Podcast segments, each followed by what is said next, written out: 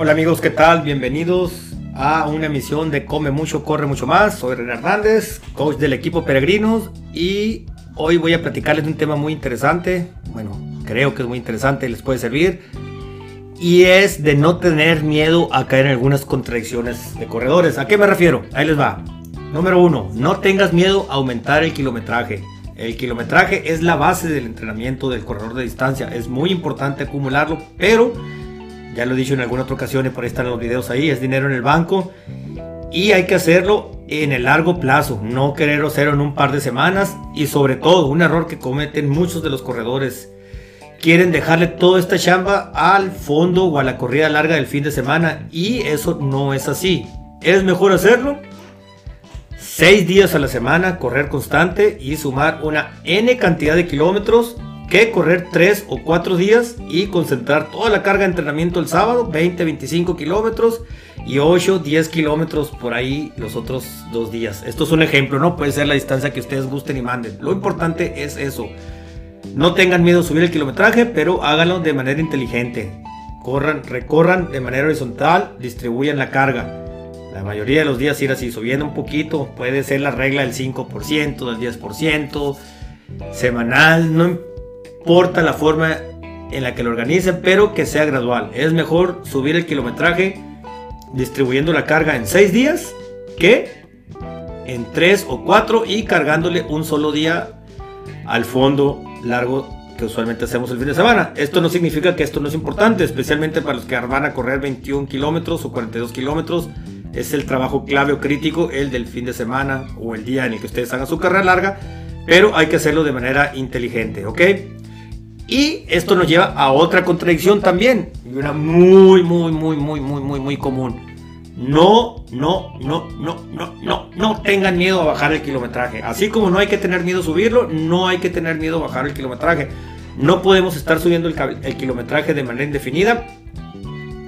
Eh, no podemos mantenerlo topeteado independientemente de cuál sea nuestra capacidad de tolerar kilómetros, habrá quienes manejan volúmenes de 50 kilómetros a la semana, 60 kilómetros, 70 kilómetros, 80, 100, 150, 200, el que sea. No importa, hay momentos en los que nuestro cuerpo se está sobrecargando, hay momentos en los cuales tenemos que descargar y bajar el volumen, igual pasa con intensidad, y hay momentos en los que tenemos que bajarlo por una, dos o tres semanas. Así es que no hay que tener miedo a bajar el kilometraje. Estas son las primeras dos contradicciones. No temas subirlo y no temas bajar el kilometraje. Ahora, también, no temas hacer trabajos de velocidad. Aún si no te consideras un corredor rápido, aún si no te interesa hacer unas marcas importantes o clasificatorias para Boston, por ejemplo, el maratón o romper una, una barrera. Es muy importante hacer trabajo de velocidad, trabajo de intensidad, trabajo de fuerza. Así es que no tengas miedo a hacer esas series agresivas, no tengas miedo a ser un poco intrépido con ejercicio, ser creativo y ponerle algo de esfuerzo. Es muy importante. Por otro lado, aquí volvemos a la contradicción, no tengas miedo tampoco de correr tranquilo. Hay corredores y esto pasa muy comúnmente. Corren rápido un día, corren rápido otro, luego el otro día hacen series y luego el otro día van a trotar, ahí andan presumiendo, ay, ay, ay, hice 10 kilómetros en, no sé, 50 minutos, 48, y la semana pasada lo hice 47, la próxima semana voy a ir a 46, y van corriendo rápido o relativamente rápido todos los días, y esto les va a afectar, es importante correr tranquilo para que se puedan recuperar, para que puedan hacer trabajo regenerativo y que los días de intensidad puedan correr realmente fuerte, puedan correr realmente rápido y esto les permite desarrollar la velocidad. De otra manera van a estar cansados, siempre se van a agotar y van a ser propensos a las lesiones.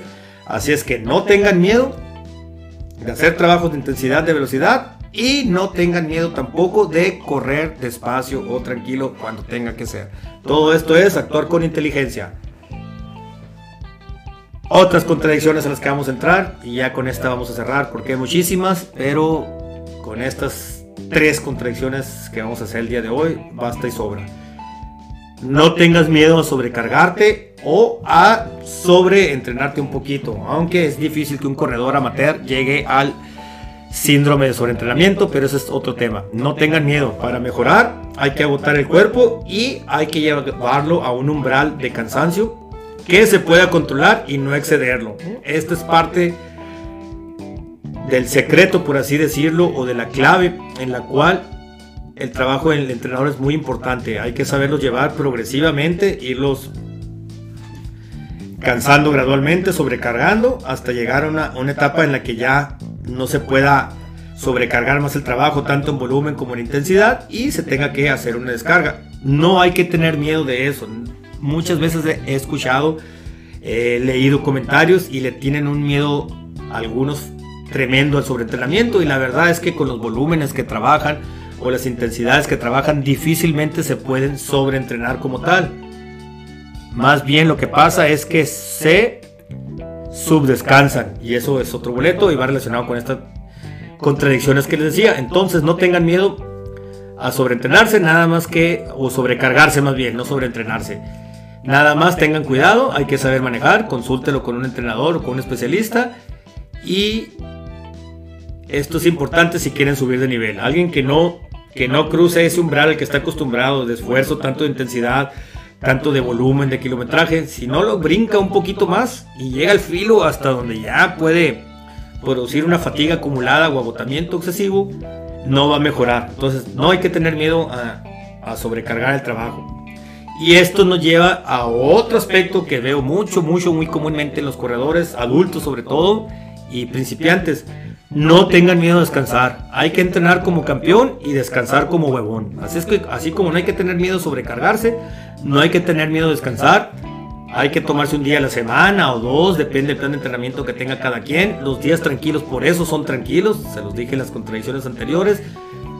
Y si un día se están indispuestos, que sea por agotamiento y no por flojera, porque le dicen, ay, es que mi cuerpo me dice que no entrene. No, no, no. Una cosa es la sinvergüenzada y otra cosa es realmente escuchar su cuerpo, pero de la misma manera que no hay que, tenerlo no hay que tener miedo sobrecargarse de trabajo, no hay que temer descansar. Es que ese tip le doy. Entrena como campeón, descansa como un huevón.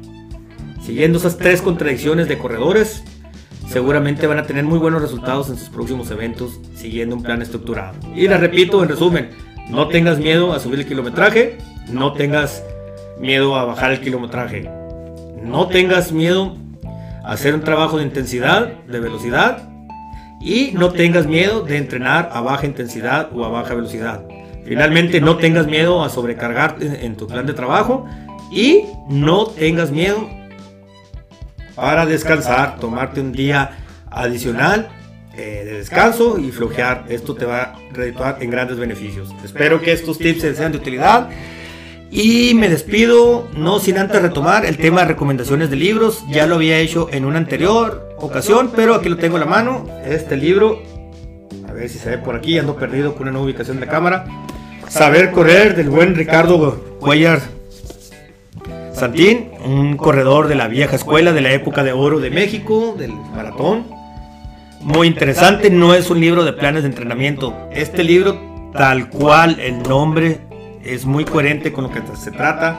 Saber correr, te enseñan desde aspectos fisiológicos, desde aspectos de nutrición de manera muy general. Toca todos los temas que tú necesitas saber como corredor sin meterte de lleno en lo que son estructuras o planes de entrenamiento. Súper recomendado de editorial Trillas. Sale, nos vemos, espero sus comentarios, no olviden suscribirse, darle me gusta y compartir y opinar. Gracias y hasta luego. ya saben, no olviden comer mucho y correr mucho más. Bye.